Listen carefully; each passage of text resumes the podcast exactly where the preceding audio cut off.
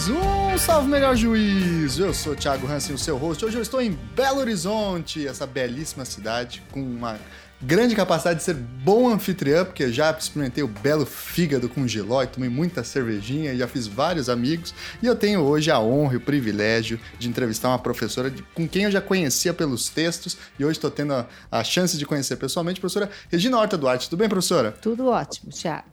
professora, por gentileza, para o nosso ah. ouvinte que não conhece a sua área de pesquisa e uhum. atuação, se apresenta um pouquinho para ele, fala do que você faz, é, uhum. é, a sua área de atuação e pesquisa. Tá. Bom, é, eu trabalho com história do Brasil é, desde é, o início no meu, na minha graduação, no meu mestrado. já estudei, por exemplo, fiz um mestrado sobre anarquismo no Brasil, uhum. que eu uhum. defendi da Unicamp. Tem um livro chamado A Imagem Rebelde, sobre a história de um anarquista, Avelino Fóscolo, que viveu em Paraupeba, aqui no Sertão Mineiro, e que era um ativo é, agitador cultural é, das ideias libertárias no sertão mineiro.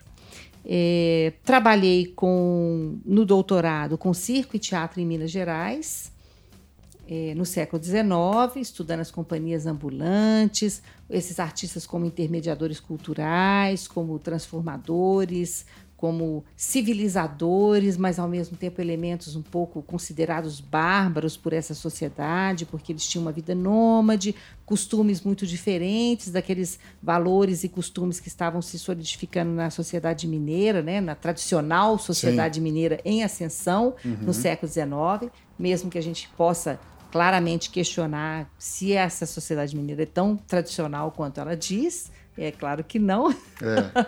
é, e depois de estudar os artistas circenses, trabalhei com exploração e conquista do Vale do Rio Mucuri em, no século XIX.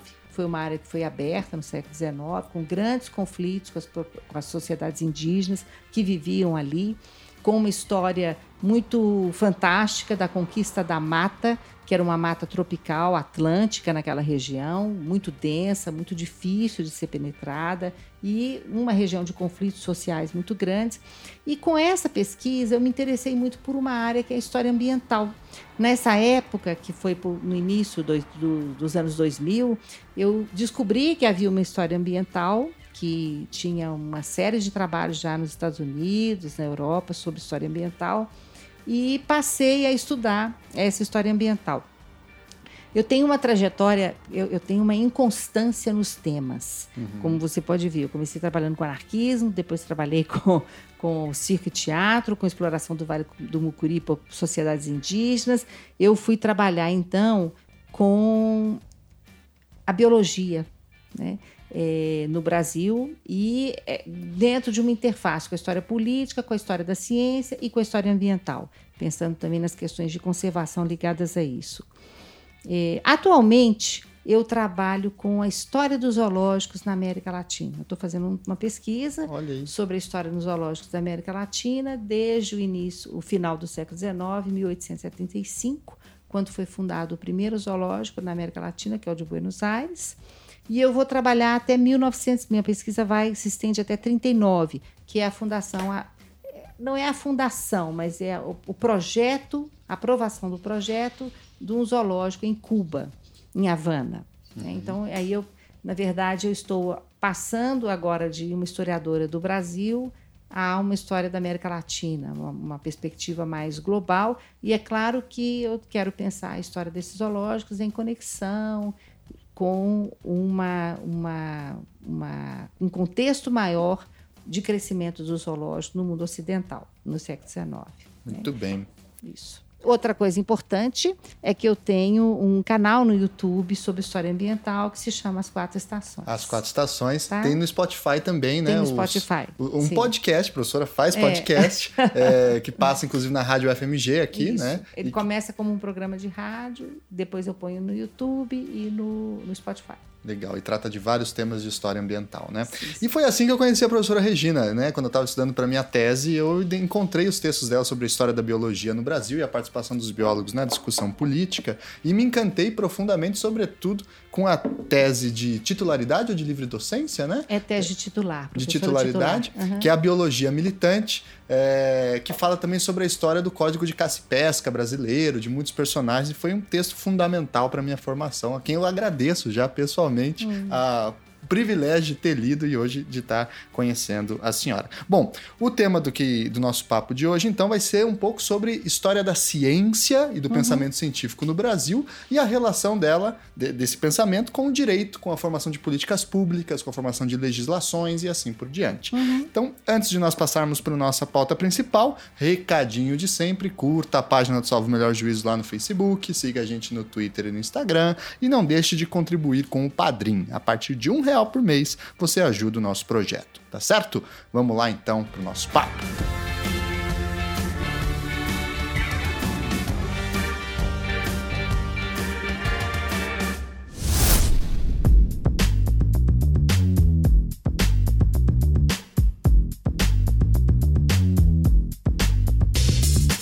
Pois então, professor, eu queria iniciar a conversa sobre pensamento científico. Né? Uhum. É, a ciência é um valor muito importante na sociedade ocidental, pelo menos a gente pode falar disso desde o século XVI, XVII, foi num crescente, né? E a ciência também contribuiu muito para discussões políticas no mundo ocidental, porque a ciência tem embutida dentro de si uma ideia de pensamento crítico, de questionamento dos costumes, das tradições e assim por diante, né? Então, eu sei que é uma pergunta meio ampla, mas uhum. vamos começar com esse grande guarda-chuva, uhum. né? Uhum. É, como é que a ciência ou o pensamento científico contribuiu com a construção do nosso mundo político é, a partir daí, sei lá, do século XVIII, XIX? Como que a senhora vê uhum. isso? É, é, realmente uma pergunta muito ampla. Eu partiria da, de uma tentativa de resposta da questão da relação entre ciência e sociedade. Porque aí entre ciência e sociedade e entre ciência e política. Né? A ciência é um saber construído pelos homens no tempo. Né? E, digamos, os parâmetros do que, que é ciência, a definição do que, que é ciência, a definição do cientista, são todos esses temas é, colocados num, em contextos históricos diferentes e respondidos em contextos históricos diferentes é, fazendo com que essa ciência ela tenha uma trajetória histórica muito densa, muito complexa, muito variada e cheia de conflitos também, porque mesmo no mesmo momento histórico as pessoas não definirão a ciência da mesma forma ou não experimentarão a ciência da mesma forma. Então existe aí uma série de variantes que têm que ser consideradas. Essa, essa, essa, essa ciência no século ela, ela, esteve no século XVIII ligada à formação dos grandes impérios. Né? Vamos pensar em questões é, palpáveis, né, para a gente poder pensar de uma forma mais produtiva. É, uma das coisas interessantes que eu descobri estudando a história da biologia, a história da história natural, é que os grandes impérios, para eles, era essencial, era um saber estratégico no século XVIII, por exemplo, para o domínio dos grandes impérios, a botânica e a zoologia. Isso é antigo, quer dizer, os primeiros jardins botânicos surgem no século XVI, a constituição do mundo moderno. E esses jardins botânicos eram locais de experimentação, eram locais de aclimatação de espécies, e esses impérios iam ali é, tentando reunir, havia uma certa, uma certa perspectiva de, é, de conter em um jardim toda a natureza do mundo e tentar controlá-la ali, à medida que você percorresse o jardim e você passasse pelos vários lugares do mundo com suas espécies, e os impérios mais poderosos eram aqueles que tinham mais espécimes aclimatadas, mais é, exemplares, mais essicatas de plantas, de sementes, né? que eles pudessem então, ou mudas, que eles pudessem então ir experimentando e firmar novos produtos e firmar novas iniciativas e conquistar os territórios nos quais eles também estavam encontrando, estavam investigando essas, nossas, essas novas espécimes. Então, essa,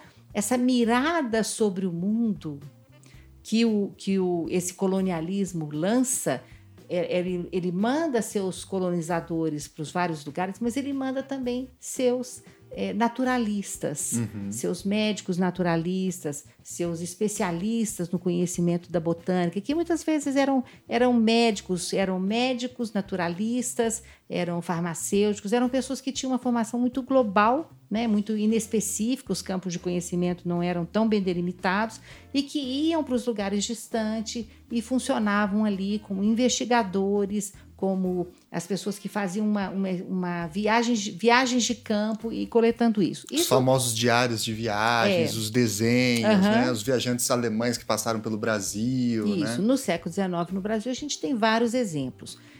Durante o século XVIII, com a mineração, a colônia portuguesa, com a descoberta do ouro e dos diamantes, a colônia portuguesa fechou o Brasil aos viajantes. Então, percorreram o Brasil alguns viajantes é, portugueses ou luso-brasileiros que tinham nas, né, é, uhum. porque nesse momento você não tem cidadãos brasileiros, né? São, somos somos todos uma colônia, então somos todos luso-brasileiros, os que nasciam aqui. Então Alexandre Rodrigues Ferreira é um exemplo que percorreu o Amazonas, a região amazônica, escreveu relatórios, trouxe desenhistas, trouxe, então havia todo um conhecimento que, portanto, foi transferido. Ele fazia coleções que eram transferidos ao Jardim Botânico de Lisboa.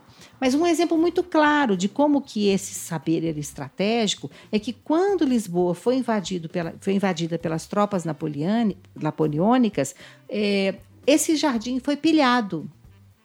E o Geoffroy de Saint-Hilaire, que era o idealizador dessas, dessas incursões sobre os jardins botânicos de outros lugares por trás das tropas napoleônicas, levou várias coisas que estavam no jardim para a França. Mas não só é o Saint-Hilaire que está por trás disso? Não, era então? o Geoffroy de Saint-Hilaire. Ah. Não é o, Sant, o, o, o Auguste Saint-Hilaire, que era o viajante que veio no início do século XIX. É outro, mas era então. um outro é, naturalista, muito importante, o Geoffroy de Saint-Hilaire.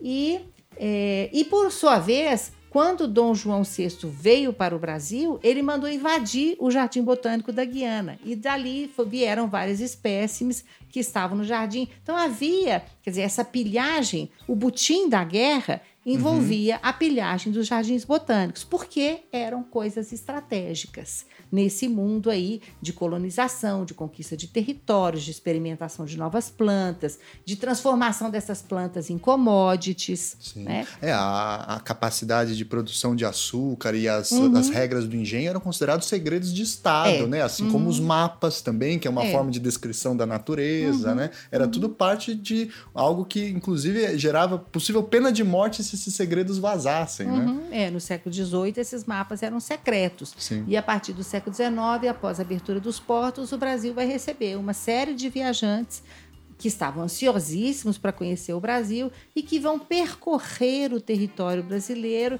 é, pegando amostras de, de, plantas, fazendo as essicatas, que são aquelas amostras ressecadinhas que os uhum. museus guardam, e enchendo os museus da Europa de informações sobre a natureza do Brasil e da América também. É, tanto que quando se quando se visita museus na Europa, nós veremos ali coleções de beija-flores brasileiros, coleções de animais brasileiros, ou, ou sul-americanos, ou da América. Então, eles foram fazendo coleções na, na América. Então, é, se pensarmos, né, voltando à pergunta, para tentarmos ir aprofundando o, o, o objetivo aqui da, da, primeira, dessa primeira incursão, é, dessa relação entre ciência e poder? Ela, como um saber produzido social, historicamente, no tempo e no espaço, a ciência ela nunca é isenta, ela nunca está acima da sociedade. Ela é produzida no, no digamos assim, no, no, no, no, interior dos conflitos, dos jogos de interesses é, que essa sociedade vai construindo ao longo do tempo. Isso faz da ciência algo menor?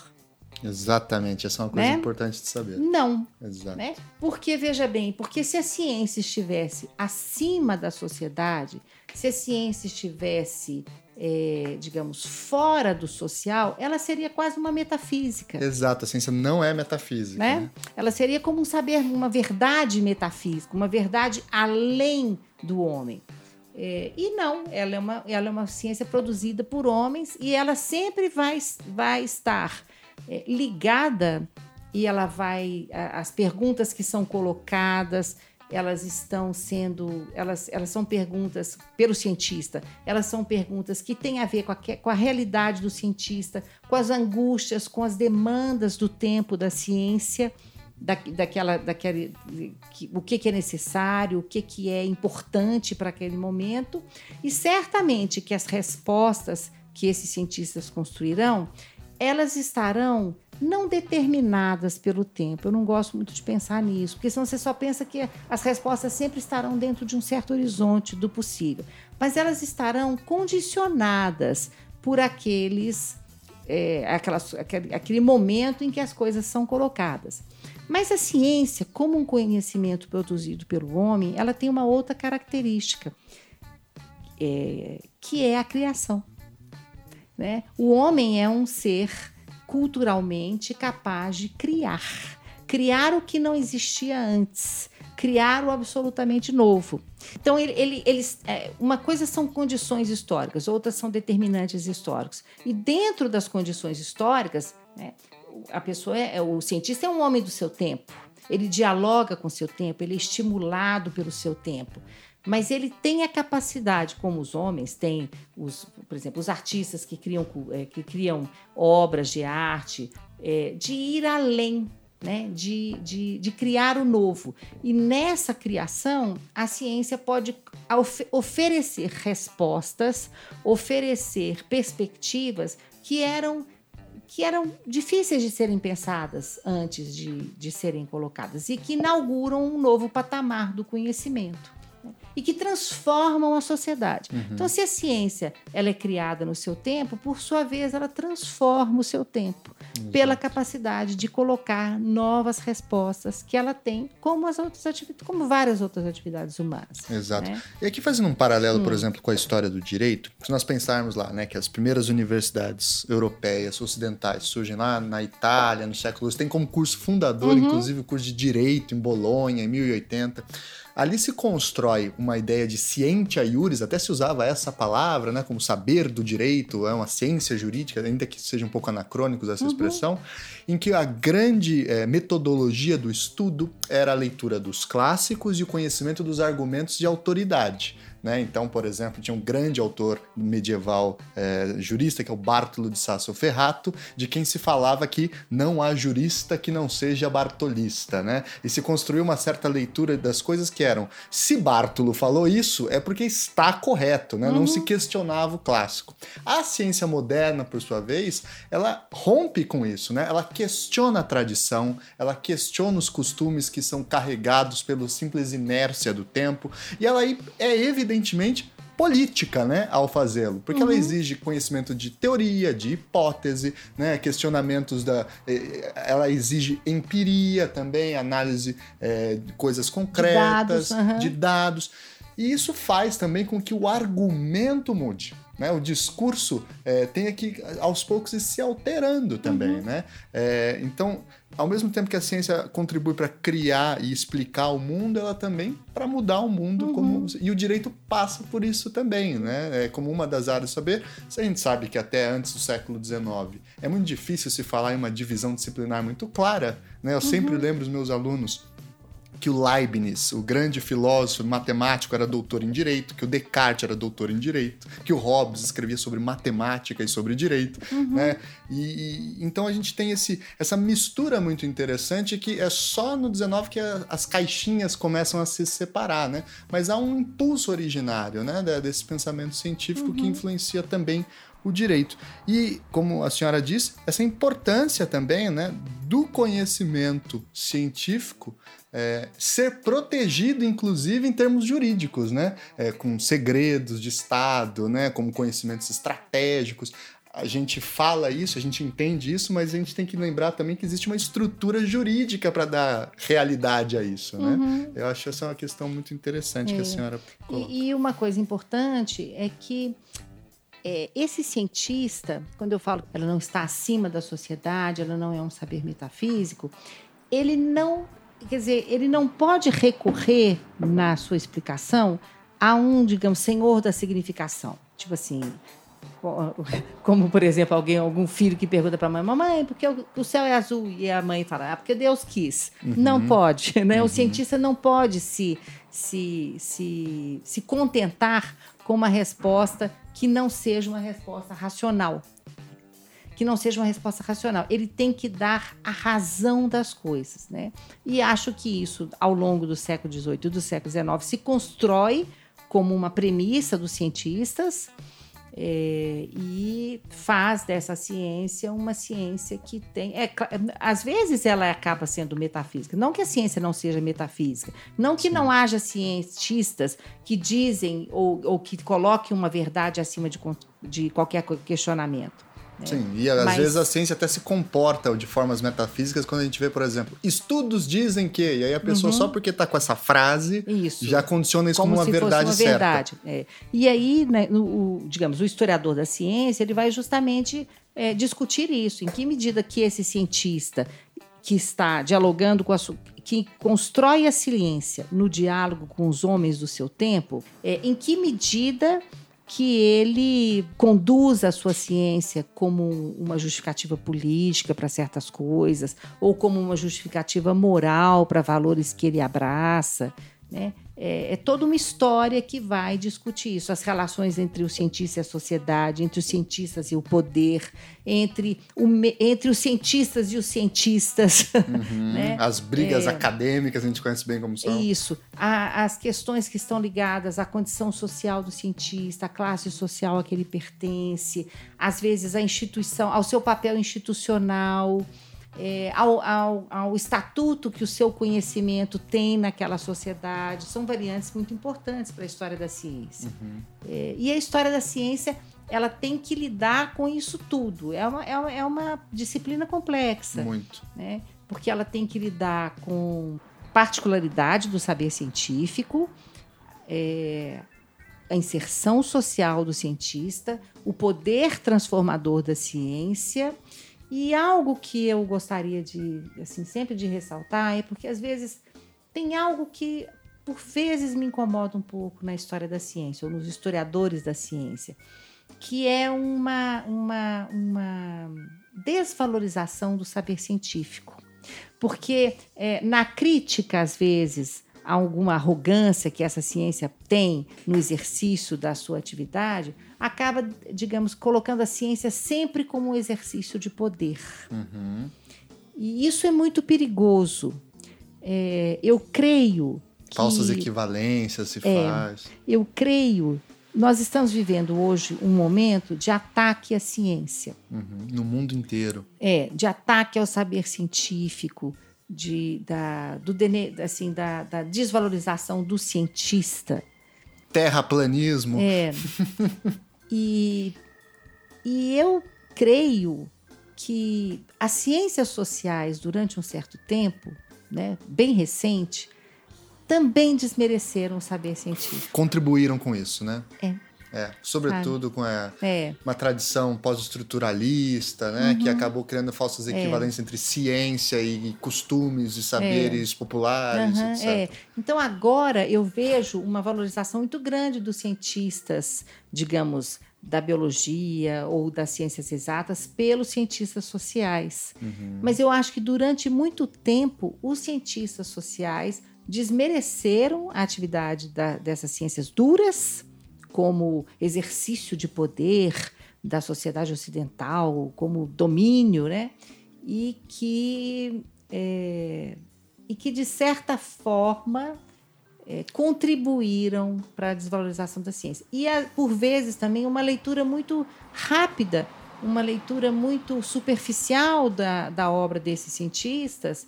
É, que é uma interpretação, por exemplo, o, que o, o, o desprezo dos cientistas sociais ou a, a, a, dificuldade dos cientistas sociais com Darwin, né?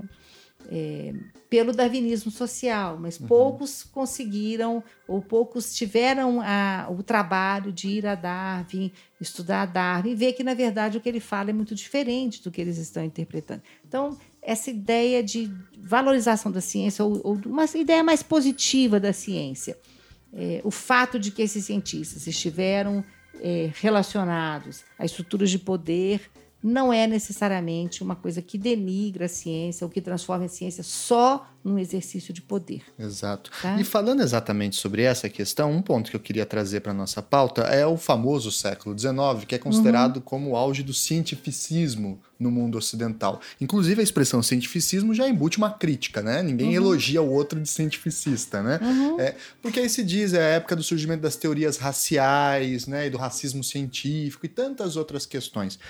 Explica pra gente um pouquinho o que, que é a ciência no século XIX, como que ela de fato também se arroga em alguns erros e cria uma arrogância científica, mas como que isso convive também com descobertas importantes, como a genética, o período de Mendel, é uhum. é Darwin também e tantos uhum. outros autores. Bom, é, esse cientificismo, ele é um otimismo muito grande, né? Assim, é, acho que parte de um otimismo muito grande desse mundo que se expande e que se, se, conquista, territórios a serem conquistados, em que, como o Hobsbawm fala, né, parece que é só ir estendendo a, o novo, a, nova, é, a nova parte para o trem passar, que você vai conquistando tudo. E, um, digamos assim, uma, uma visão do homem como um conquistador, como poderoso, e a ciência se contaminou com tudo isso e acho que ela vai paralela ao colonialismo, essa ideia de seres superiores, seres inferiores, uma natureza superior, uma natureza inferior. Ela, é, essas, essas concepções, elas se constroem mescladas ao colonialismo, ao domínio, e ela serviu para justificativas de controle de populações, de extermínio de populações, eu gosto muito de uma antropóloga muito famosa, que é a Manuela Carneiro da Cunha, uhum. e ela diz que no século XVI, logo após o descobrimento da América, ninguém duvidou que os índios eram seres humanos. E durante um período muito pequeno não houve uma determinação, mas logo, acho que 1520 alguma coisa, houve Já. uma bula papal, papal. explicando e determinando e decidindo que os índios eram homens. Mas ela diz que quem duvidou da humanidade dos índios, na verdade, foram cientistas do século XIX. Eles sim, eles colocaram né, uma série de teorias de que esses índios eram seres que estariam é, no início da sua civilização, mas ao mesmo tempo fadados ao, ao fracasso, porque eles seriam é, anacrônicos, desde, né? Seres desde o início, é, sem muita energia, sem vitalidade, hum. destinados quase que a, a murchar né, uhum. antes de atingirem uma civilização. Então, é, eles não atingiriam uma civilização e, por isso, tanto faz se eles estivessem vivos, se eles estivessem mortos. É, e isso justificou o extermínio, justificou a houve um extermínio, por exemplo, no Brasil, no século XIX, essas populações foram exterminadas. Sim. Havia todo o cultivo do índio ideal, do período, do índio do século XVI na, na, literatura romântica, mas enquanto isso, os botocudos, que eles chamavam de botocudos, e as populações indígenas todas estavam sendo cruelmente perseguidas, os territórios delas conquistados. É o que eu vi no Vale do Mucuri, por exemplo. Sim. Em 1856, eles fundam uma companhia é, começam a negociar as terras. Teófilo que era um político mineiro, consegue a autorização do, de um dos caciques para ocupar a terra. Ele faz um, um, ele vai andando pela mata e vai deixando seu cartão de visitas nas árvores. Ele lida com um simbolismo muito grande e numa atitude muito pacifista também.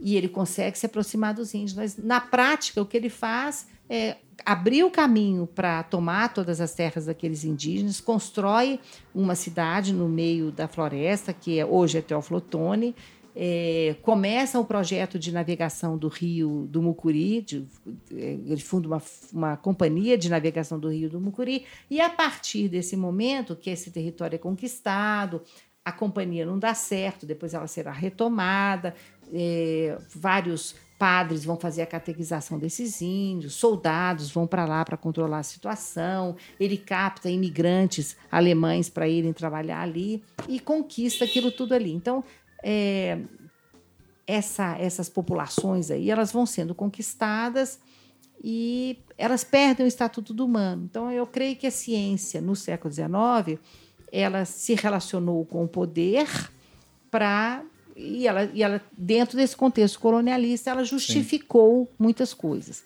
Mas se, por outro lado, nós pensarmos em Darwin, né, é, nós podemos ter uma outra perspectiva da ciência, do papel da ciência aí. Porque Darwin colocou nesse mundo, na Inglaterra vitoriana, a questão do laicismo, é, uma visão do mundo que é evolucionista, mas não de uma evolução baseada no progresso, mas de uma evolução que ela, ela caminha por um caminho aleatório, por um caminho não teleológico, não definido, não se define o que é mais mais, mais o que que é um ser humano, um ser vivo, mais ou menos evoluído, mas sim aquele que é mais ou menos adaptado. Só que as condições em que esses seres vivos vivem estão são tão variáveis, são tão fluidas, são tão é, estão em constante movimentação, que o que é muito bem, o que está muito bem adaptado pode deixar de ser adaptado em, por alguns motivos que, que a ver às vezes com é, eventos aleatórios. Então, Darwin ao mesmo tempo oferece uma visão de mundo absolutamente laica, em que a aleatoriedade e a probabilidade são, a, são as bases do seu pensamento, do pensamento evolutivo, e não um pensamento teleológico.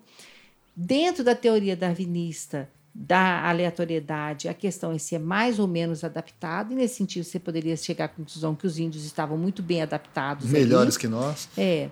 E, por sua vez, também é, a ideia de transformação constante, de devir constante, de probabilidade. Então, Darwin abre uma outra forma de pensamento, que até ela não foi, ela não foi, é, digamos, é, efetivada ali no século XIX. Mas depois, com Mair e com a grande síntese que foi feita nos anos 40, Darwin voltou a ter essa a oferecer essa perspectiva revolucionária da vida. Uhum.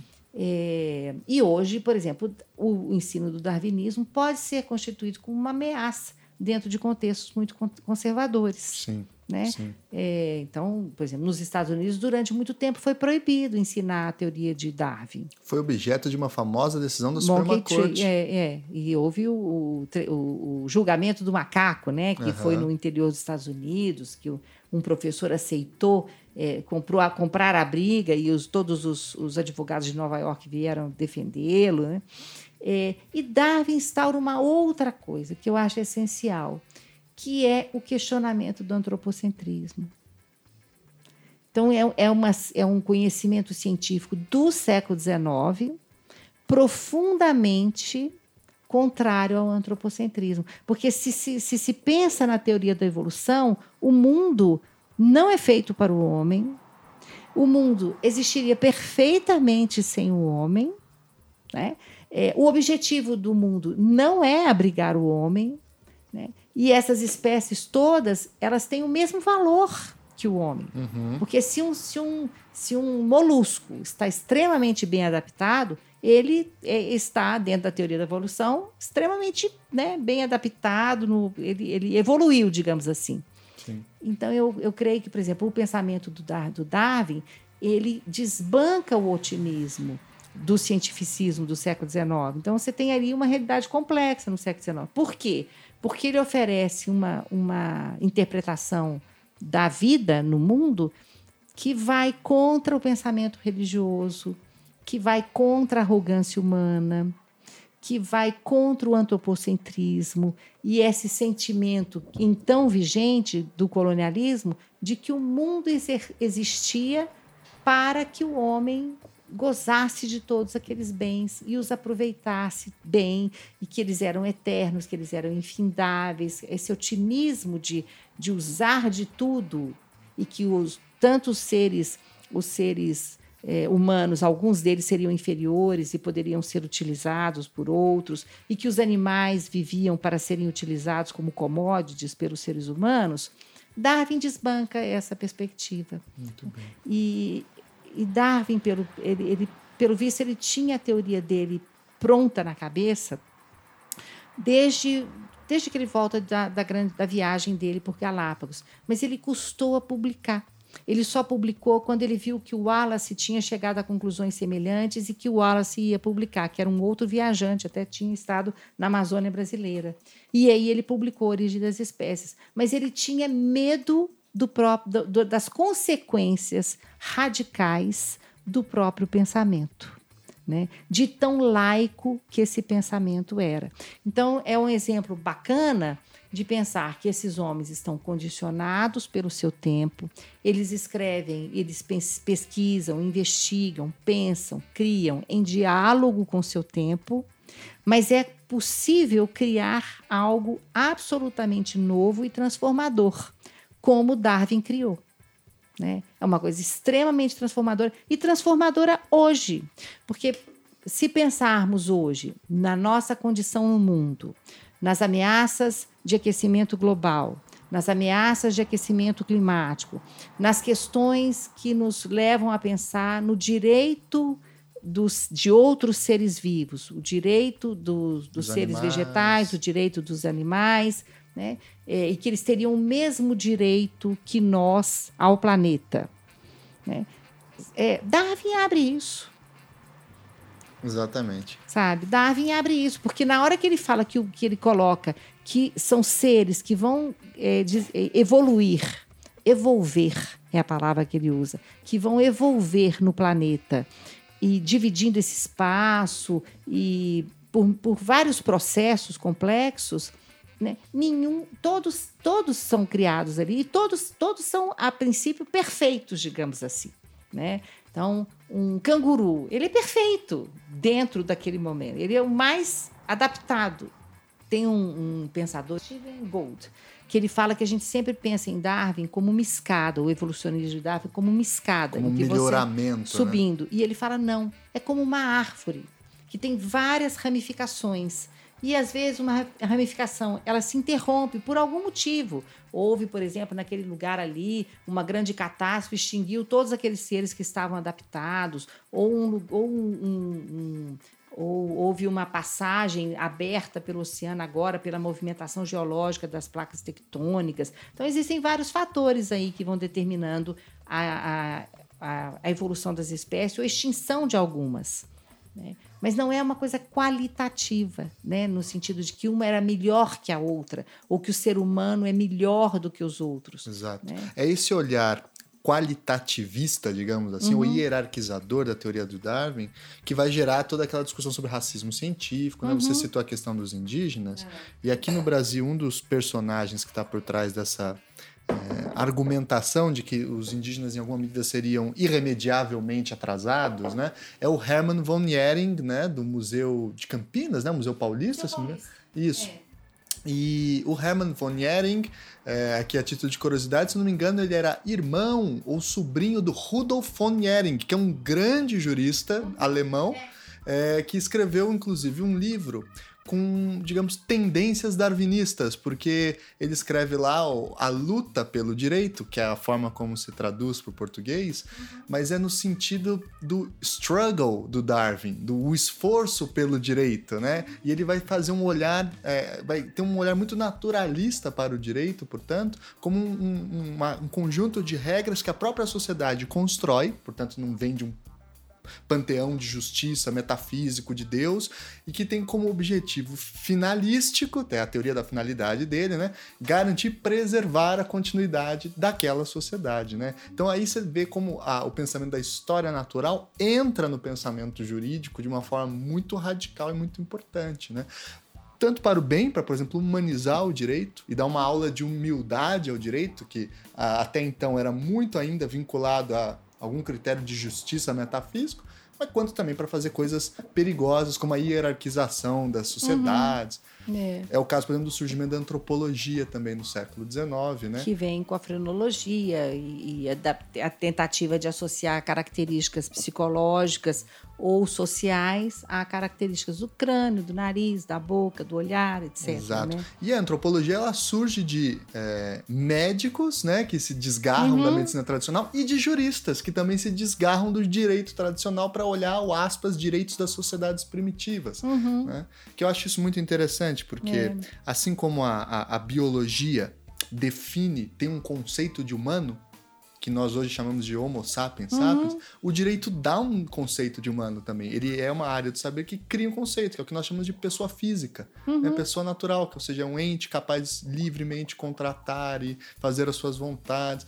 Então, quando esses dois conceitos se, Se encontram, né, geram às vezes atritos, geram um repele o outro, mas também eles podem confluir aí de um ponto de vista moral para o bem ou para o mal, né? Mas é, é interessante mostrar isso que a professora está falando da radical relação que há entre o pensamento científico e o pensamento jurídico, né? Que é, digamos assim, no senso comum, ninguém vincula direito com ciência, né?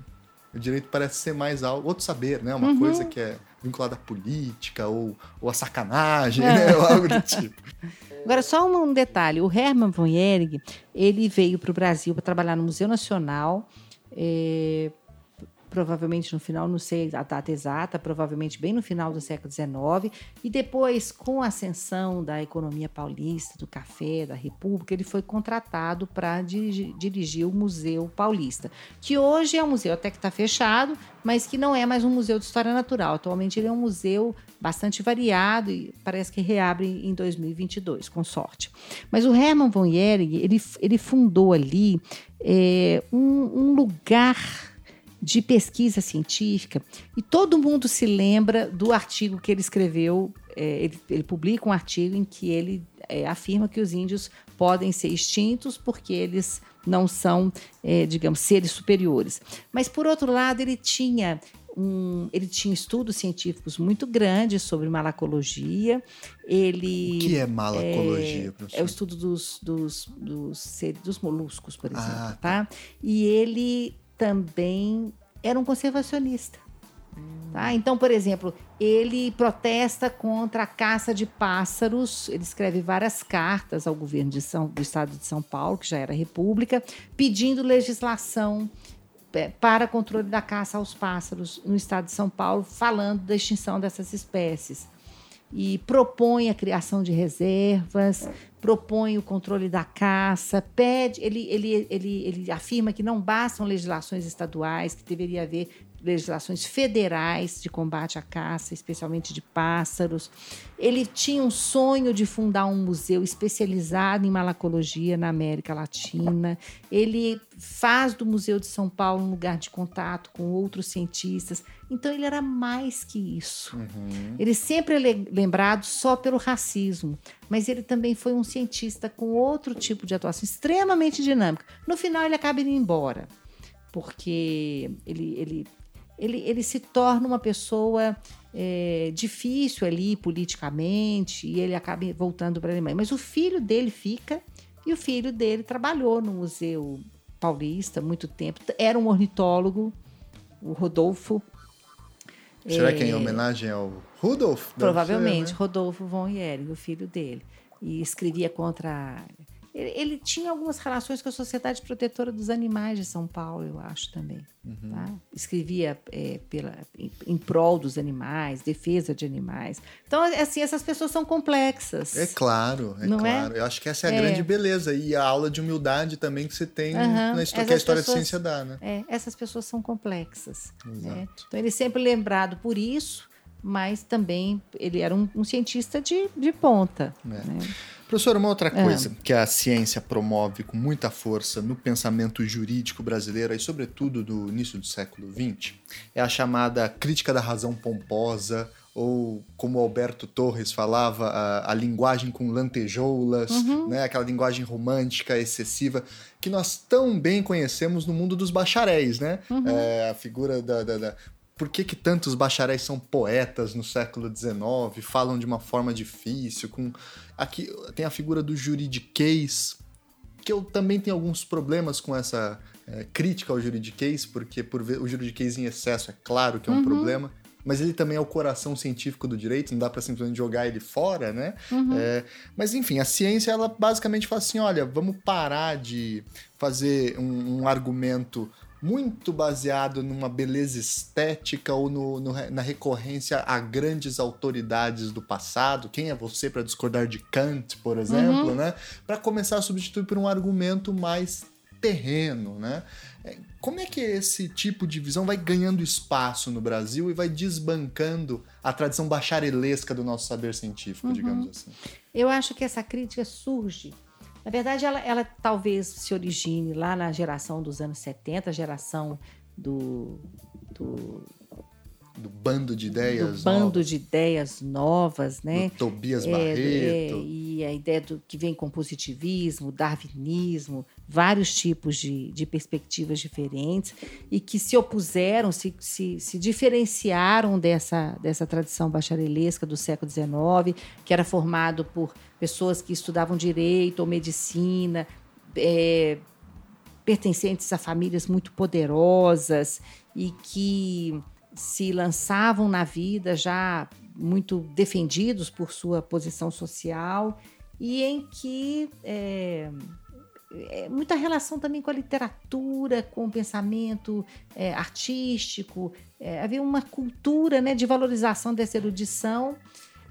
E não que esse pensamento da República, que, quer dizer, já do, do, do bando de ideias novas, mas depois no período republicano, despreze a erudição mas vem, é, isso se desenvolve junto com uma crítica República, junto com uma crítica República. Eu acho que ela vem, a, a, ideia de logo depois da proclamação da República, essa não era a República dos nossos sonhos, junto com essa constatação, vem a constatação de que o Brasil tem que construir um caminho que não seja da cópia da sociedade europeia, que não seja a, apenas. É, a, a, digamos assim, essa sedução de vir, viver voltado para a Europa, mas a ideia de que existe um Brasil muito grande, muito profundo, que é desconhecido e que as pessoas precisam valorizar e criar um caminho próprio. Acho que várias coisas condicionam esse olhar para dentro. Tá? Primeiro é digamos, essa decepção com a República tal como ela se fez, porque ela se fez. A República construiu um projeto oligárquico que ele era tão explícito no, no, no seus, na sua perversidade eleitoral, uhum. é, que eu creio que ela não conseguiu oferecer às pessoas que, de uma classe média ascendente ou de uma intelectualidade ascendente uma, um, digamos, uma justificativa daquele projeto. Era selvagem demais. Essa primeira república, ela era selvagem demais, porque não adianta, não adiantava votar, não adiantava eleger um deputado, porque simplesmente só ganhava as eleições quem estava determinado a ganhá-las. É. Era né? demofóbica, né? É, e a partir daí o campo de, de participação dos cidadãos ele se estreitou tanto que esses intelectuais, é um, é um bando de intelectuais, eles passam a sonhar com outras coisas. E não que eles tivessem um projeto de inclusão total, ou um projeto realmente democrático. Na maior parte das vezes eram pensadores autoritários, mas eles julgavam que o Estado tinha que construir. Eles começaram a construir um pensamento, Alberto Torres, Arthur Neiva, é, Monteiro Lobato, de que esse Estado, Anísio Teixeira, de pessoas de lugares muito diferentes, Roquete Pinto, da antropologia, que esse Estado precisa, quer dizer, que essa ausência do Estado era tão grande, tão egoísta, tão predatória né, no seu uso da natureza, como dizia o Alberto Torres, o solo vai sendo escavado, limpo, né? Quer o dizer, lenocínio é, de nossa terra. É, e que eles começam a sonhar com outro tipo de vida política que, é um, que era uma vida política centralizadora de um Estado que organizasse a sociedade e de um Estado que organizasse a sociedade brasileira, voltando os pés, em vez de olhar para a Europa, olhando para dentro. Uhum. É, então, acho que a desilusão com a República é um dos pontos importantes. A urbanização, o crescimento das cidades, é, o, o, que leva a um aumento desse nível intelectual, desse encontro intelectual das pessoas, a imprensa e também outras coisas, por exemplo, a Comissão Rondon, que começa em 1906, uhum. que faz com que essas pessoas percorram o interior do Brasil. Conheçam né, o Brasil. E, por exemplo, Roquete Pinto tinha ido em 1912 para a Europa para um congresso, mas ele fala: mas a viagem mais importante que eu fiz na vida e que transformou tudo o que eu pensava. Roquete Pinto era um antropólogo do Museu Nacional, diretor do Museu Nacional depois. Tinha sido a viagem com Rondon, porque eles come é, é, são como viagens de campo. Eles começam a conhecer o país. Ou a viagem de Arthur Neiva e Belisário Pena, pela, pela, pela, pela, pelo então Instituto Manguinhos, que eles vão percorrer uh, o interior para cuidar da saúde das populações nos lugares onde havia ferrovias e vão encontrar populações absolutamente doentes, pessoas alquebradas com várias doenças. Às vezes eles tinham ao mesmo tempo lepra, calazar, verminoses. Então, uma mesma pessoa era um, um poço de doenças. Então, eles encontram uma população pobre, abandonada, sem instrução, sem saúde, é, com problemas que passam, começam a ter problemas mentais, de tão desnutridas que elas são, de tão afetadas que elas são por essas doenças. E esse Brasil, ele passa a ser visualizado no Rio de Janeiro pela imprensa, pelos relatórios que essas pessoas escrevem, por livros, e uma camada média mais instruída, né, passa a ver que existe um Brasil, e aí a ideia de um Brasil profundo, uhum. e há até a ideia de que se vai se buscar a essência desse Brasil profundo. Então, não que houvesse um projeto democratizante aí, mas eles percebem, eles começam a ver, e são médicos, antropólogos, é, naturalistas do Museu Nacional, começam a perceber que sem esse território é, conquistado de uma forma diferente do que estava sendo conquistado, e sem uma população que seja integrada de uma forma diferente daquele abandono que eles veem, é, não haverá país. Então surge um projeto de nação e esses cientistas intelectuais são muito importantes na constituição desse projeto de nação Exato. novo.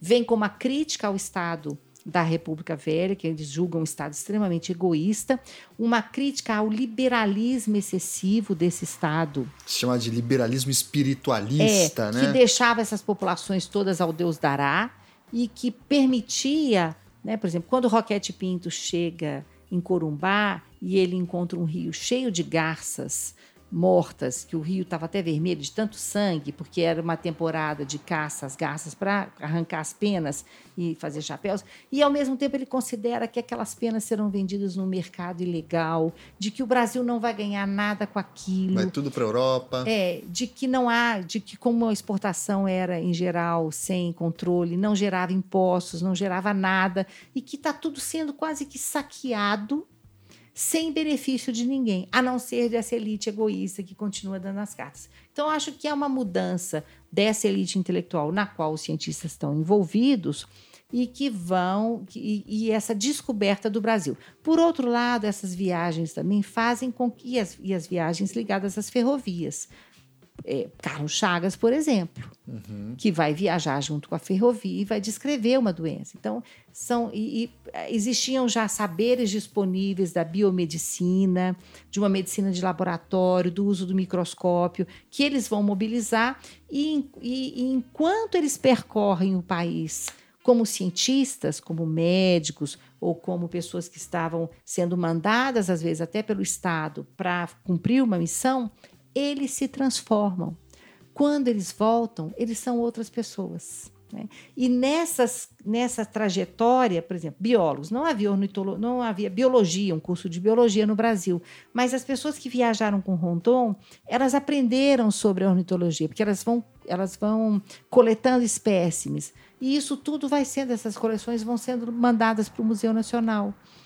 E eles vão construindo um saber sobre o Brasil. Por quê? Porque ao longo do século XIX havia viajantes por todo lugar do Brasil. Mas para onde ia tudo que eles coletavam? Para a Europa. Uhum.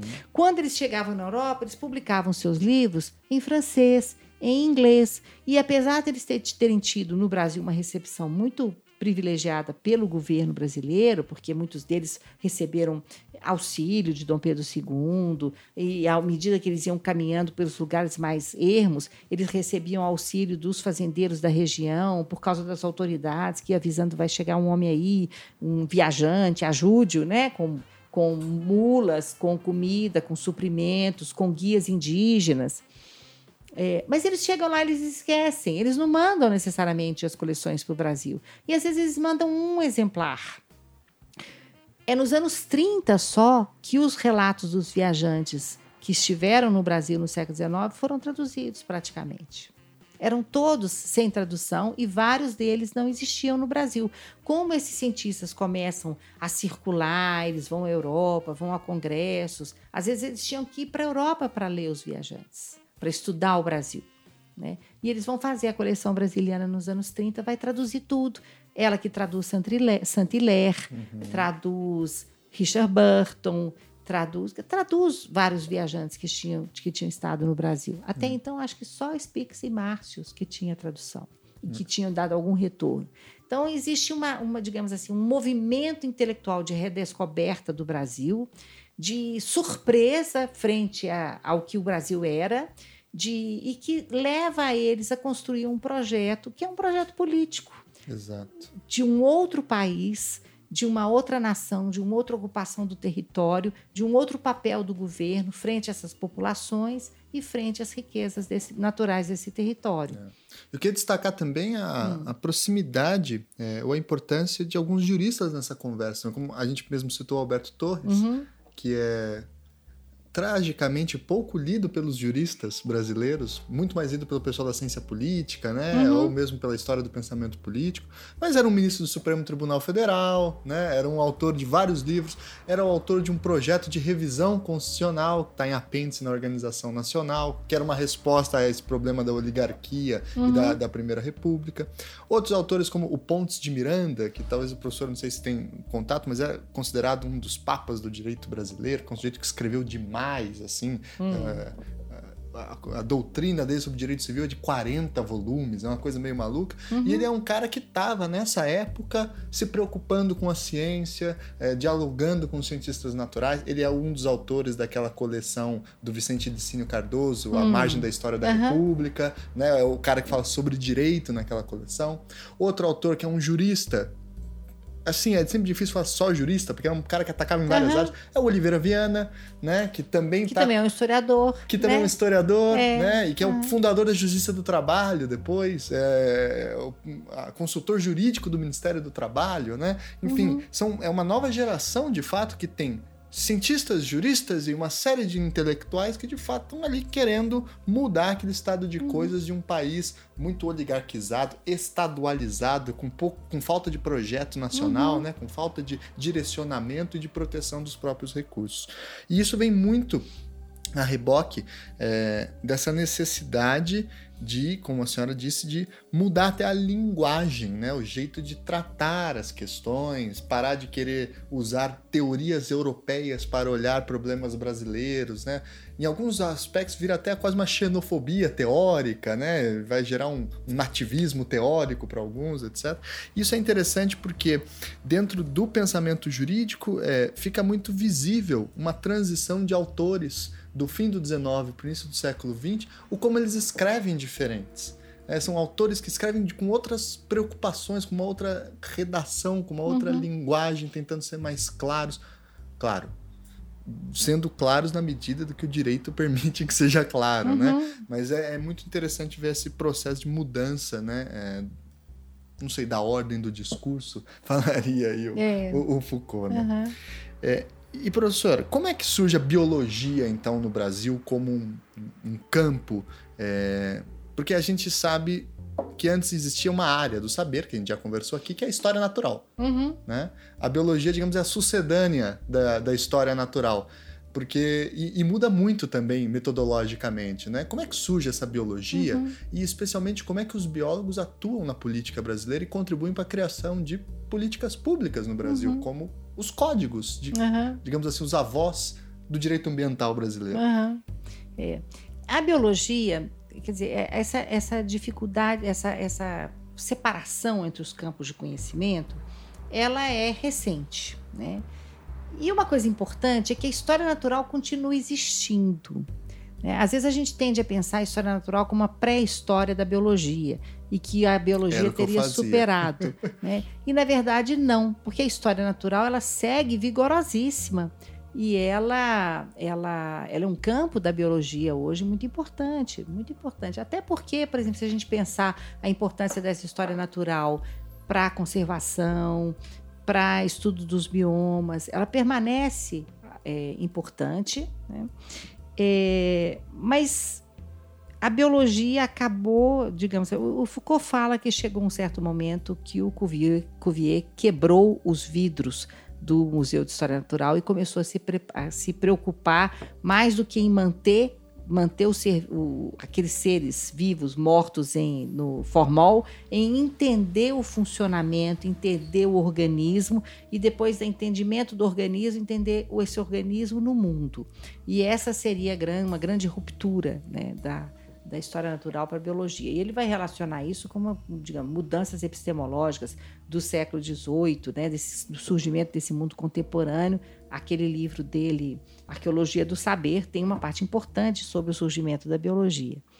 É, essa biologia, ela vai se, se constituindo, vou falar do Brasil, ela vai se constituindo no Brasil experimentalmente no século XX, no início do século XX. Então, você tem várias é, iniciativas e atividades de história natural ao longo do século XVIII, ao longo do século XIX, e aí do século XVIII ligado ao Império Português, no século XIX ligado ao, ao Museu é, Imperial, que Dom João VI funda em 1818, o Museu Nacional que agora é, está sendo reconstruído. E ao longo do, do, das primeiras décadas do século XX, não havia universidades, não havia um curso, havia, havia, faculdades de medicina, de direito, de farmácia, mas não havia universidades, essa universidade como a gente pensa no Brasil é, quer dizer, essa universidade como um lugar onde várias, vários cursos existem, que existe uma dinâmica de organização do conhecimento, isso não existia, existiam faculdades isoladas. Universidade só a partir dos anos 20, a de Minas Gerais é de 27, a USP de 34, e eu acho que tem até uma no Sul. A UFPR de 12. É de 1912, é. é. é e elas vão se construindo. E a história natural, ela era um saber ligado a esse Museu Nacional, ligado à constituição de conhecimento sobre o território, que antes era exercida por viajantes estrangeiros naturalistas e que passa a ser desenvolvida a partir dos anos 70. Você tem é, estudiosos do Museu Nacional que vão tentar transformar o Museu Nacional Ladislau Neto, que era. Então, você tem ali uma movimentação grande. É, e com essa, com essa mudança que existe no início do século XX, é, uma mudança intelectual, uma mudança é, de, de, postura dos cientistas frente a essa sociedade, eles passam a ser muito, muito é, digamos assim, é, positivos, no sentido de propositivos. Eles são propositivos, esses cientistas aí, que são cientistas intelectuais e que também às vezes, né? Por exemplo, quem que Roquete Pinto lia? Ele lia Alberto Torres. É, e ele dizia que Alberto Torres só era, só tinha pensado o que pensou porque era um grande leitor de todas as obras biológicas mais recentes que eram publicadas na Europa.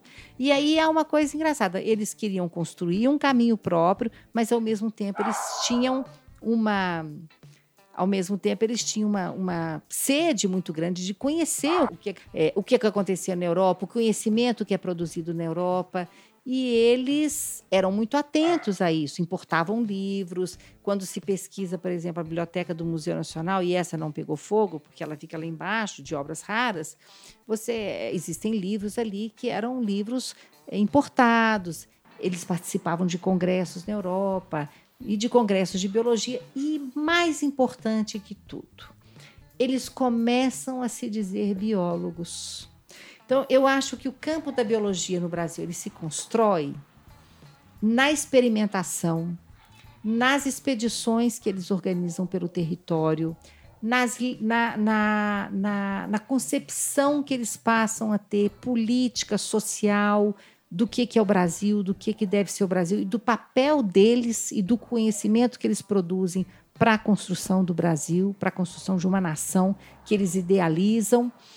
É, e e ao mesmo tempo construindo um caminho próprio, mas dentro de uma civilização ocidental. Eles, eles pensam o Brasil dentro dessa ciência. Eles dialogam com os outros cientistas todos. Uhum. Então, por exemplo, em, o que, que ele foi fazer na Europa em 1912? Foi num Congresso Internacional das Raças discutir a eugenia. Né? É, e o que, que o Roquete Pinto defende com a eugenia? Ele se opunha muito a um outro, um outro cientista que também era o médico, era o Renato Kell. Ele defende que é, as pessoas têm características importantes físicas, mas que geneticamente uma raça nunca pode ser considerada inferior à outra. Né? Isso vem direto do Torres, né? É. O Torres é um é engraçado, um sujeito ah. no início do século XX, quando a moda era ser racista, é o cara que ia contra a corrente. e falava a corrente. que a raça é o. Ele tem uma frase que mais assim: a raça é o menor e o menos influente dos fatores que uhum. exercem influência é. na humanidade. Então, o que ele vai dizer, olha, as pessoas estão incapacitadas, não é porque elas são é, de uma raça inferior, de forma alguma. Elas estão incapacitadas porque elas não comem porque elas não têm estudo, porque elas não têm instrução básica para criar condições sanitárias, para ter um sapato e para impedir de pegar todas as doenças que elas vão pegar. Então, o problema do país, eles vão começando a discutir, é saúde e educação. Né? Esse povo, ele está é, ao quebrado, não é porque ele é, não era uma qualidade do ser, né, daqueles seres humanos ali, não era uma qualidade intrínseca, genética, racial. Eles estavam assim por falta de saúde e de educação. E se houvesse programas públicos de saúde e de educação que acudissem essas pessoas, com o tempo, esses homens brasileiros, essas mulheres brasileiras seriam como todos os outros, capazes de aprender, capazes de trabalhar, capazes de fazer suas coisas, de pegar seu próprio destino, de, de conquistar as coisas. É, e aí não era um projeto democrático. Na verdade, eles estariam aptos a serem trabalhadores. Não há um questionamento da ordem social, de uhum. classes sociais. É, mas esses homens e mulheres seriam redimidos pela saúde e pela educação. Ou seja, eles são biólogos que estão lutando por direitos sociais, nós são. chamaríamos. Uhum, né? Ou é. seja, eles em algum momento eles fazem um diagnóstico e o ato seguinte é propor políticas públicas, uhum. entrar na linguagem jurídica. Né? Isso. Né? E o que eles vão fazer, eles vão se é impressionante como eles se organizam. Né? Eles se organizam para solicitar políticas públicas, não só os cientistas, mas os intelectuais. Eles se organizam em instituições de educação. Então, eles fundam é, o movimento da Escola Nova, que é fundado, é um movimento de educação uma parte grande desse movimento era um movimento laico, pró uma educação laica, como Roquete Pinto e Anísio Teixeira. Uhum. Depois, nos anos 30, vai surgir uma corrente vai predominar, que é uma corrente católica. Que dentro, é o Cândido Mota, né? Esse pessoal. É, é, e que vai ter o apoio do Gustavo Capanema depois, uhum. e, e, do Francisco Campos. É, dois eles, mineiros, por sinal. Dois mineiros. e eles é, investiram é, em divulgação científica. Eles chegam à conclusão que a divulgação científica é uma forma de quebrar essa ignorância. Né? Então, eles querem fazer com que os brasileiros conheçam o Brasil. E as iniciativas são muito diversas, muito variadas e para públicos diferentes. Mas o mote era é, tornar o Brasil, é, em, é, digamos assim, é, fazer com que os brasileiros conheçam o Brasil. Então, eles vão montar, eles vão unir ciência, educação, divulgação científica, ações políticas, e para eles isso era muito claro, que eles tinham um papel na sociedade. Então, vejam bem que são cientistas, são biólogos, eles se dizem biólogos, eles estão se construindo como biólogos. Então, tem um que é o Melo Leitão, que está se, tá se é, especializando em aranhas. O Alberto Sampaio, que participou do Código Florestal, de Florestal ele é um botânico. Uhum. E, e eles vão ali construindo um meio, eles têm posições políticas diferentes também. Melo Leitão era muito católico. No início, ele era um adepto da eugenia, que vai separar é, pessoas superiores ou inferiores, ele vai quebrando com isso. O Sampaio tinha uma, uma grande simpatia, por exemplo, pelo fascismo. Uhum. né? Então, são pessoas muito diferentes. Anísio Teixeira era um liberal, ele não é um cientista, ele era um, um educador. Sim. Né? É... é... e a gente não pode ser anacrônico, né? Lembrar que o, o, o fascismo e a eugenia era uhum. estar na moda na época, né? Era é. estar antenado com as uhum. novidades. Hoje a gente olha e fala como eles puderam fazer uhum. isso, né? É. Mas a época. É. E eles eram funcionários públicos. Então, por exemplo, você tinha o Luiz Costa Lima, que era um grande entomólogo. É, o que que ele, como é que ele atuava? Essa sociedade, essa, essa economia brasileira no início do século XX é uma economia rural. Então, existe a cultura do café, o algodão na Bahia. E o que acontece é que essas, essas grandes. É, essas grandes monoculturas, como elas começam a dominar demais a paisagem, elas, há, uma, uma, uma um, alguns choques, digamos, é, de desequilíbrio ecológico em algumas regiões. Então, há pragas que atacam essas, essas plantações. Então, esses entomólogos, o Museu Paulista, eles começam a funcionar, ou o Museu do Pará, em Belém, eles começam a funcionar como centros de pesquisa também de combate às pragas agrícolas. Uhum. Então, se esses cientistas eles atuam na biomedicina, no laboratório, por exemplo, Oswaldo Cruz, resolvendo os problemas de uma população acometida pela febre amarela, pela malária, construção dos portos. Ele é chamado para atuar na construção dos portos, para sanear, a, por exemplo, a região da Madeira Mamoré. Eles são acionados pelo Estado. Uhum. É, Carlos, Chaga, que vai Carlos Chagas, que trabalhou na construção de uma ferrovia como médico e acabou descrevendo a doença de Chagas. É, se pensarmos Hermann von Ehring no Museu Paulista, o Museu Paulista era um lugar que fornecia conhecimento é, botânico para os grandes agricultores que iam lá procurar soluções para as suas, é, para suas pragas que estavam cometendo as suas, as suas plantações. O surgimento é, dos hortos florestais é mais ou menos nessa época também. Também, também. Né? É. E é, essa genética, essa eugenia que toma as discussões. É, e esse conhecimento quase agronômico ligado à botânica ou entomológico ligado à botânica. Então, a biologia, na verdade, eu acho que ela não saber muito poderoso, porque eles eram requisitados pelo Estado. Todos aqueles que foram com Rondon. A Comissão de Instalação de Linhas Telegráficas é uma iniciativa de controle de território. Né? É, para ocupar o território, é, acho que havia fronteiras ali a serem delimitadas, à medida que vai se colocando ali, a presença do Estado vai controlando aquele território que não tinha nada ali. Então, Afonso Pena tem a ideia de montar essas linhas telegráficas e claramente é uma coisa estratégica. Com ele vão vários naturalistas do Museu Nacional que vão encher o Museu Nacional de coleções, que agora elas vão para o Museu Nacional e que vão se construir como cientistas aí também. Então a, a, a, a biologia ela tem várias atuações, ela tem vários papéis nessa sociedade e são por vezes funcionários do Estado. Né? Vital Brasil, que vai fundar o instituto, vai ser o diretor do Instituto Butantan, o que, que ele fazia? É, São Paulo estava sendo todo desmatado, o estado de São Paulo, para o plantio de café. Então, as picadas de cobra eram um fator importante. É, é, Vital Brasil era um médico que percorria é, várias regiões. Ele começou a observar as picadas de cobra, relacionar com veneno, relacionar com, a, com o tipo de ferimento que havia na pele e foi experimentando até conseguir, até fazer, criar o soro antiofídico e criar, mostrando que para cada picada você tinha que inserir, inseminar na pessoa um soro construído, feito com o veneno daquela cobra que tinha ficado. Então havia soros diferentes a serem tomados. E ele, se, ele constrói uma instituição de pesquisa biológica, que é o das Instituto mais Butantan. Até é, ou Oswaldo Cruz, com Manguinhos, que por sua vez, uma vez fundado o Instituto Manguinhos, é, esses cientistas vão começar a, a, empreender várias expedições pelo território brasileiro, construir conhecimento, e um conhecimento que era um conhecimento científico e social, porque eles são os primeiros a descobrirem essas populações brasileiras, que ninguém sabia delas, ninguém sabia como elas viviam, quantos eram, que doenças tinham, porque o Estado era omisso.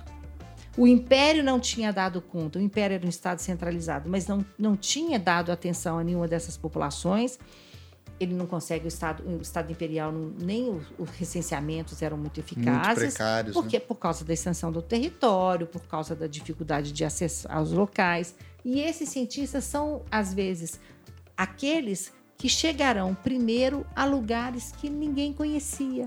É importante lembrar que não existiam estradas no Brasil praticamente, é, né? É. Então era pra ir para uma Essas... cidade era a pé cortando a mata barco, ou de barco com guia. Então eles eles fazem eles eles vivem uma aventura.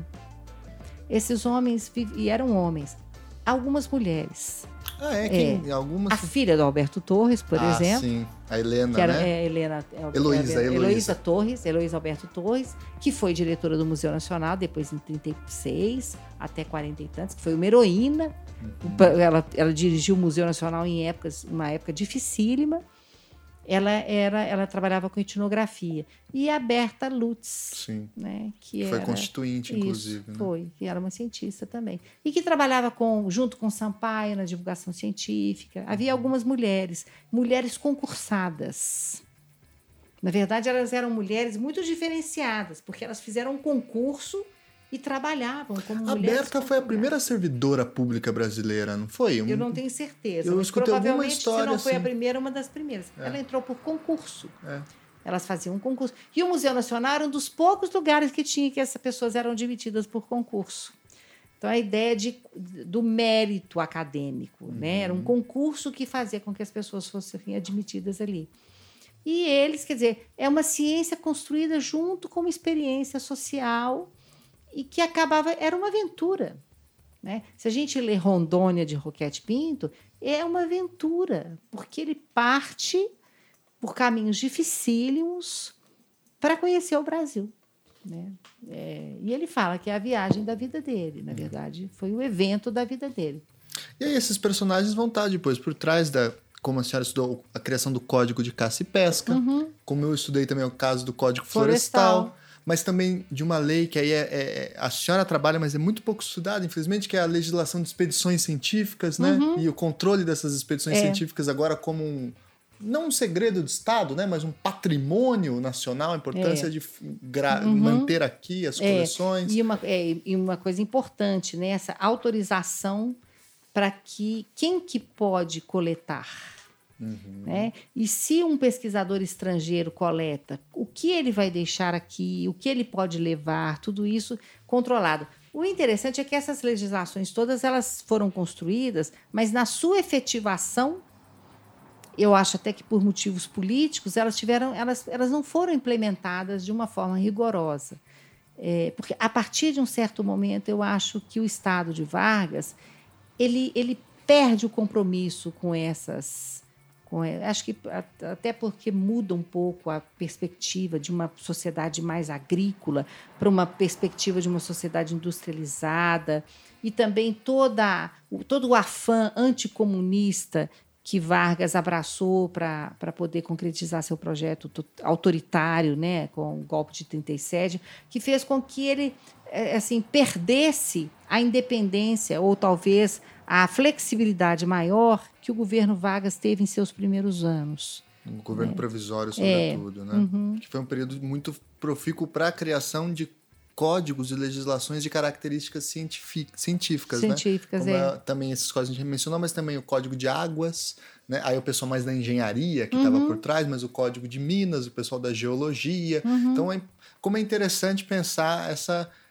importantíssima relação entre as ciências naturais e, e, E o poder. e o poder e as políticas públicas. E, e sempre como é importante entender também, é, aí pra, pra- pra- puxando para minha área, a importância dos juristas como tradutores ou mediadores. Porque eu sempre lembro uma questão, quando estava estudando o Código Florestal, Hum, que é a figura do Luciano Pereira da Silva, que é o autor do Código Florestal. Né? É, era um jurista, consultor jurídico do Ministério da Agricultura, e ele tinha uma tarefa muito difícil para resolver. Porque ele conhecia o Alberto José Sampaio, conhecia esse pessoal todo, e esse pessoal falava para ele: Ó, Luciano, a questão é: se você destrói as florestas, você gera uma crise no chamado ciclo higronômico, que aumenta erosões, diminui as chuvas. E ele tinha que transformar esse argumento que é sofisticado, é complexo, não é encaixado num quadradinho simples, em uma redução do direito de propriedade. Uhum. Em uma linguagem técnico-jurídica para ser aplicada pelos juízes. Uhum. Isso é um baita trabalho. É algo muito.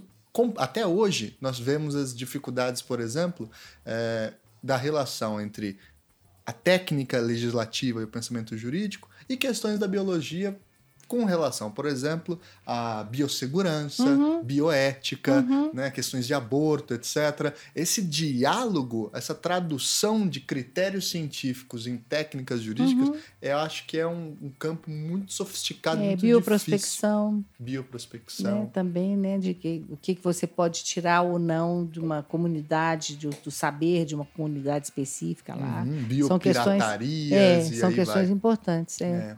Agora, por exemplo, no caso do, do código de caça e pesca, um aspecto importante de, é, de caça e pesca, um aspecto importante, eu trabalhei com é, ele, o Ministério da Educação solicita em 30 e, final de 31, eu creio, é, um projeto de caça, um anteprojeto de caça e pesca para o Museu Nacional.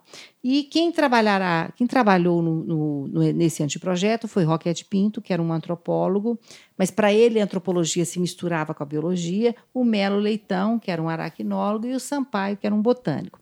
E eles montam um, um projeto, um anteprojeto de caça e pesca. O que havia no Museu Nacional é um, um, digamos, uma exposição de motivos, porque o projeto, o anteprojeto é publicado no Diário Oficial em uhum. 32. Mas essa exposição de motivos, que vai junto com o anteprojeto, não foi publicada.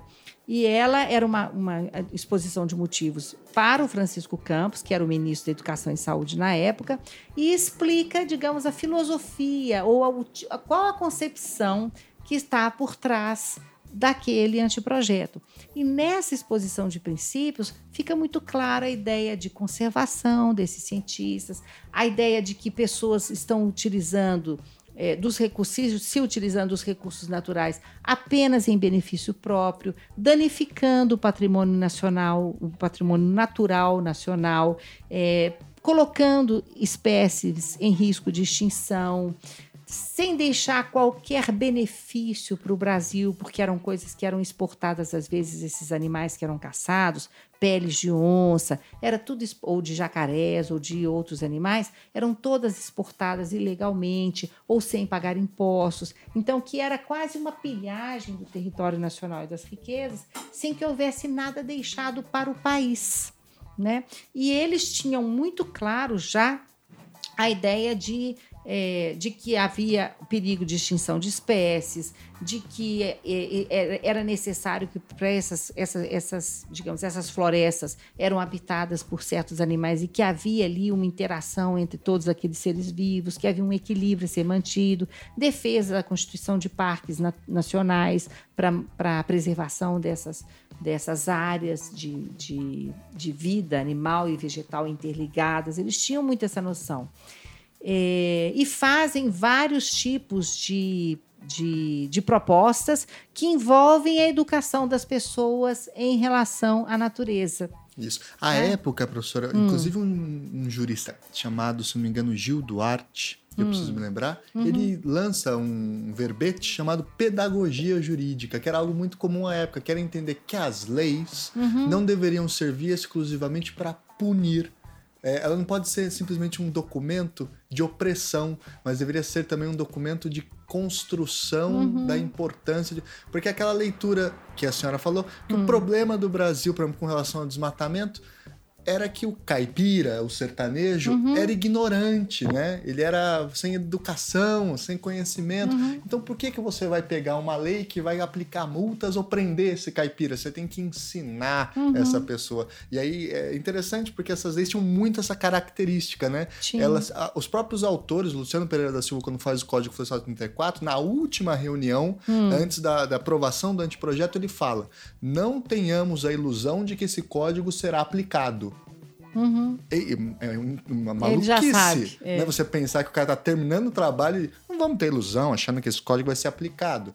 Mas é porque na cabeça dele tinha outro objetivo. O que ele estava Uhum. na cabeça é: esse código é um passo civilizacional, é para ensinar Uhum. e não para punir, né? É, você fala isso na sua tese. Um né? pouquinho. É, é, e nesse caso se aplica completamente, porque eles fazem algumas sugestões é, de que houvesse é, matérias é, específicas, disciplinas específicas nas escolas sobre a natureza brasileira, que houvesse toda a, a- a rádio tivesse que veicular é, programas sobre a proteção à natureza, sobre caça e pesca. Então, eles, eles cercam também a legislação de iniciativas educacionais. E o mais interessante é que quem solicita o anteprojeto é o Ministério da Educação e Saúde. E eles enviam o anteprojeto para o Ministério da Educação e Saúde. Mas entre o envio desse projeto e a publicação do decreto, há uma movimentação política que eu acho que é muito importante para entendermos o que, que aconteceu. É, é um o Francisco Campos cai, Gustavo Capanema ascende ao Ministério da Educação e existe, é, digamos assim, uma, uma, uma, digamos, uma mudança de composição e de, e de a revolução constitucionalista, existe uma, uma turbulência política muito grande e, ao mesmo tempo, era uma nação voltada para a agricultura, com um projeto de ser uma grande nação agrícola. Ao fim e ao cabo, o projeto é aprovado em 34 com muitas modificações, diminuindo, a, a, digamos assim, esse, esse poder educacional do projeto, diminuindo o fator é, essa característica científica do projeto, diminuindo o papel do Museu Nacional no controle da caça e pesca, porque eles formam algumas comissões que têm um número de, de pessoas que vão participar e tantos vão, iriam ser do Museu Nacional. Esse número diminui no projeto final. É, e o projeto final ele não, ele não é publicado dentro do Ministério da Educação e Saúde Pública. Ele é publicado como um decreto do Ministério da Agricultura, do Sim. Juarez Távora, que é o mesmo do. Então, mudou. Que é o mesmo do Código de É. Águas, do Código de Minas, do Código Aham. Florestal. O Código de Caça e Pesca, que foi inicialmente pensado como uma questão de saúde e educação, e ela li- era ligada à questão da saúde, da educação, que seria a relação do homem com a natureza, e da saúde, porque essas populações sertanejas dependiam da caça para ter proteína. Então não havia a intenção de proibi-los de caçar, porque se se, se se proíbe, o Sampaio era muito claro nisso, se se proíbe um, um sertanejo de caçar, ele não tem proteína, então é, é, ele não tem uma, uma fonte importante da sua alimentação que o ajudará a ser um ser saudável. A maldição do Jeca Tatu se Não é? manteria, né? É, ele tem que poder caçar. Né? Mas aí, como é que ele vai caçar? E como é que você vai distinguir, distinguir o caçador desse caboclo ou desse sertanejo que caça do caçador que está caçando todas as. Bem que onça era- ainda era considerado animal nocivo, mas que está caçando todos os pássaros, todas as garças para vender as penas. E, e as- o caso das garças era muito escandaloso, porque cada garça dá uma ou duas penas. Só. É, para o chapéu, para fazer chapéus, para fazer enfeites. Então eles matavam para ter é, alguns, alguma, um, por exemplo, 100 quilos de penas, era uma quantidade enorme de garças ou beija-flores. Eles caçavam, era uma, era uma coisa assim impressionante para tirar o couro dos beija-flores, que é bastante translúcido, né? Tem uma cor meio metálica, né? Então os pássaros estavam sendo dizimados no país, eles sabem disso. Então como é que você vai, vai distinguir o caçador que está caçando para comer desse caçador predatório, digamos assim, que que está caçando para ganhar dinheiro sozinho, enriquecer e destruir tudo? Então eles tentavam é, discutir isso no código. E quando passa a ser uma coisa da agricultura, né, passa a ser uma coisa econômica e não educacional e não ligadas à saúde, nesse sentido da educação em saúde, que transformaria o homem brasileiro. Eu creio, portanto, que entre 32 e 34 há uma perda de poder desses cientistas em relação ao poder público, porque eles nunca quereriam que esse código fosse decretado como uma questão agrícola, mas eles queriam que fosse uma questão de educação e saúde. E o que eu vejo é que o governo Vargas vai, nesses anos, e eu acho que pela, pela dança política mesmo, pelos atores políticos que vão ganhando mais ou menos destaque, ele vai É, o Museu Nacional vai perdendo terreno. Ao longo dos anos 30, as verbas do Museu Nacional vão minguar rapidamente. O Gustavo Capanema, quando assume, privilegia a universidade, mas uma parte da universidade, porque o Anísio Teixeira tinha acabado de fundar a Universidade do Brasil. Ele, ele, era, ele foi taxado de comunista, ele não era um comunista, ele era um pensador liberal o, o, grande modelo do Anísio Teixeira era os Estados Unidos, na, na, na, digamos assim, das, das, características democráticas do liberalismo norte-americano. né, o progressivismo. É, é, mas ele é taxado de comunista, ele é perseguido por Vargas, ele tem que fugir, ele vai se refugiar lá no interior da Bahia, pra, na terra onde ele nasceu, ele vai para lá e fica lá até a ditadura acabar. E o Capanema passa a privilegiar a universidade que ele cria com o projeto de formação de elite que ele criou, em detrimento dos projetos do museu. O museu, se o museu é relegado a aquela concepção de um lugar de, de coleções exóticas. E ele retira deles o título de professor porque eles tinham título de professor, uhum. eles eram contratados como professores e não eram mais. E uma, uma das coisas em 36 que o diretor lamenta, o diretor então é, em exercício lamenta, agora eu não lembro o nome dele, mas é o que precede a Heloísa, depois entra a Heloísa, é que ele estava tirando deles toda a condição, digamos assim, uma coisa essencial para que eles se posicionassem no cenário acadêmico internacional. Né? Roquete Pinto deixa o museu, vai trabalhar com a rádio educativa, que a rádio virou depois a Rádio MEC. É, e Heloísa Alberto Torres, ela realmente teve momentos muito difíceis no Museu Nacional a, a, a partir de então. Ele perdeu a, o seu vigor, continua funcionando, obviamente, mas com grandes dificuldades. E uma coisa curiosa, que nos jornais eu encontrei que em 46 tem um incêndio no museu que fecha o museu.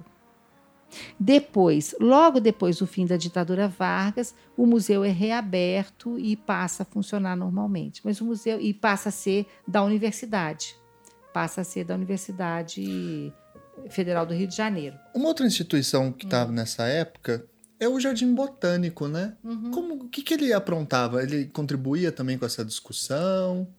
Os jardins botânicos. Sobretudo eles, do Rio, eu estou pensando. É, né? Eles tinham relações com, com, essas, com essas instituições, certamente.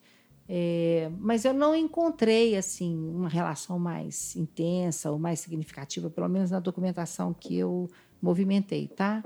É, mas eram lugares de é, pesquisa botânica, né? Eu, eu, não tenho, é, eu, não tenho, certeza, tá? Uhum. Não tenho certeza de o que estava acontecendo exatamente no Jardim Botânico.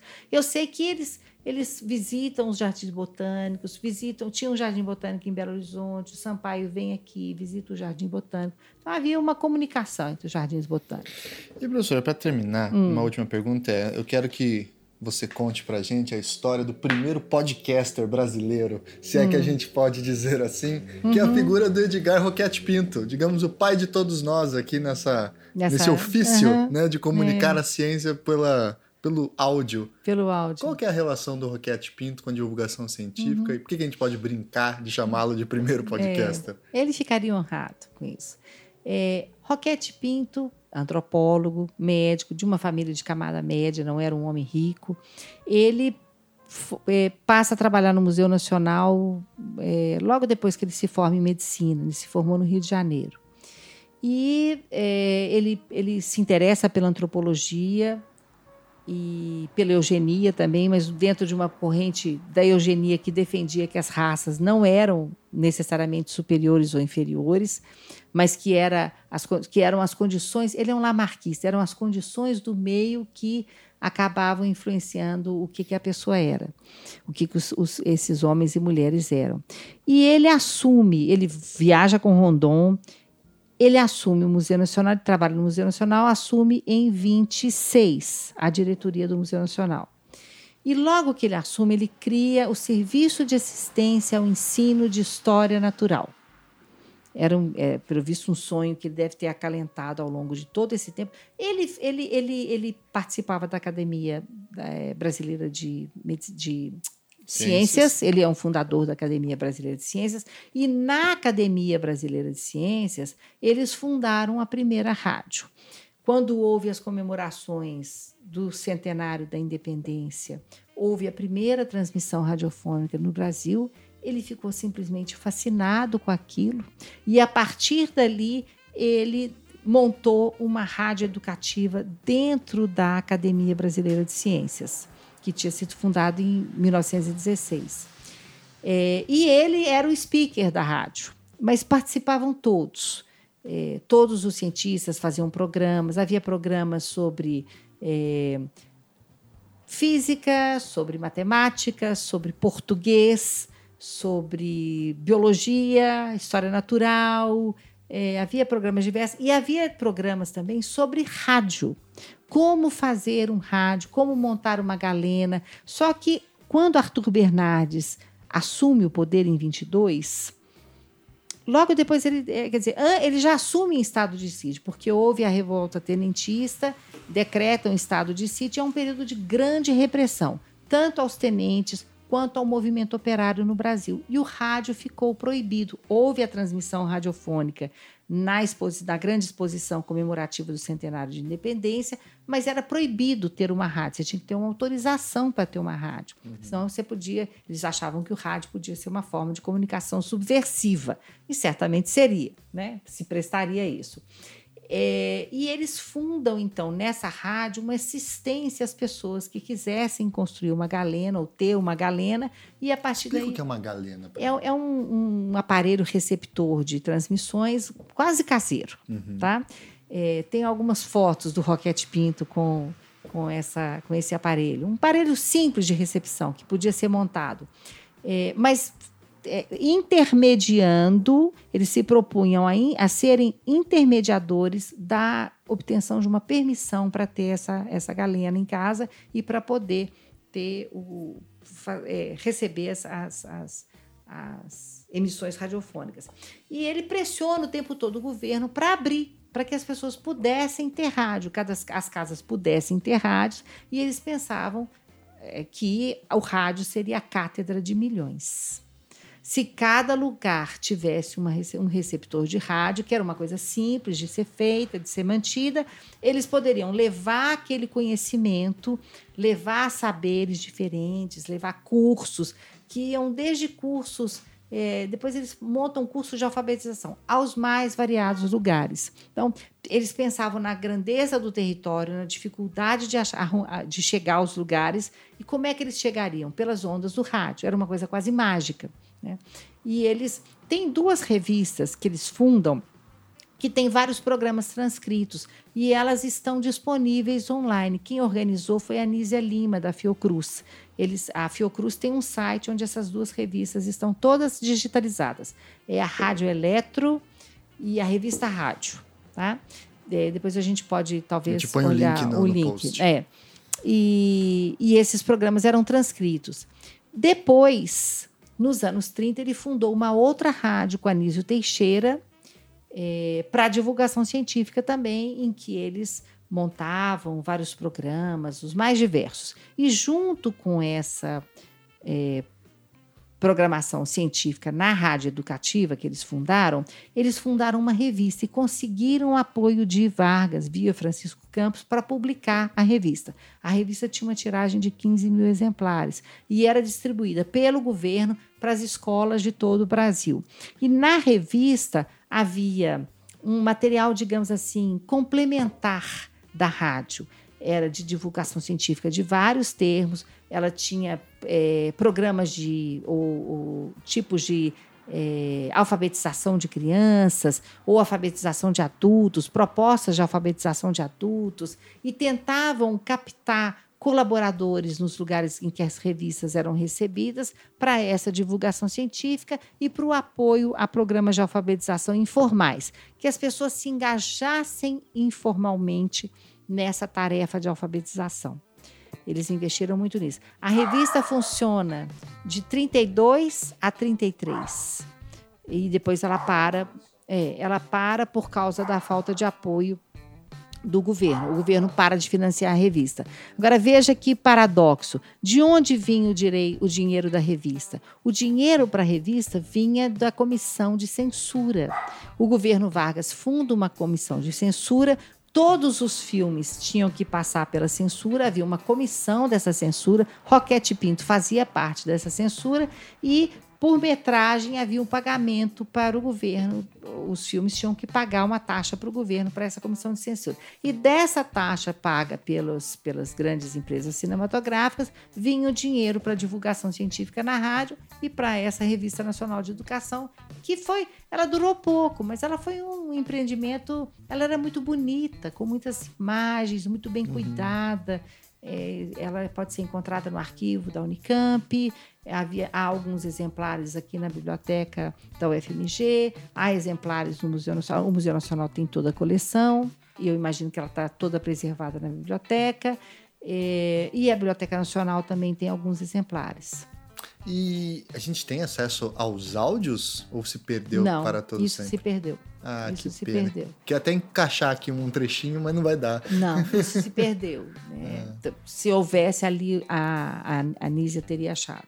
Isso se perdeu. Muito bem, muito é. bem. Professor, eu queria agradecer imensamente a aula uh, que a senhora deu para gente, é, explicando toda essa longa trajetória das ciências naturais no uhum. Brasil. E aí, para o nosso último bloco, é sempre questão de sugestões de livros, textos, documentários, etc. Uhum. Então, eu uhum. queria reforçar o podcast da professora, que está disponível no Spotify também, as quatro estações. É só procurar lá no sistema de busca.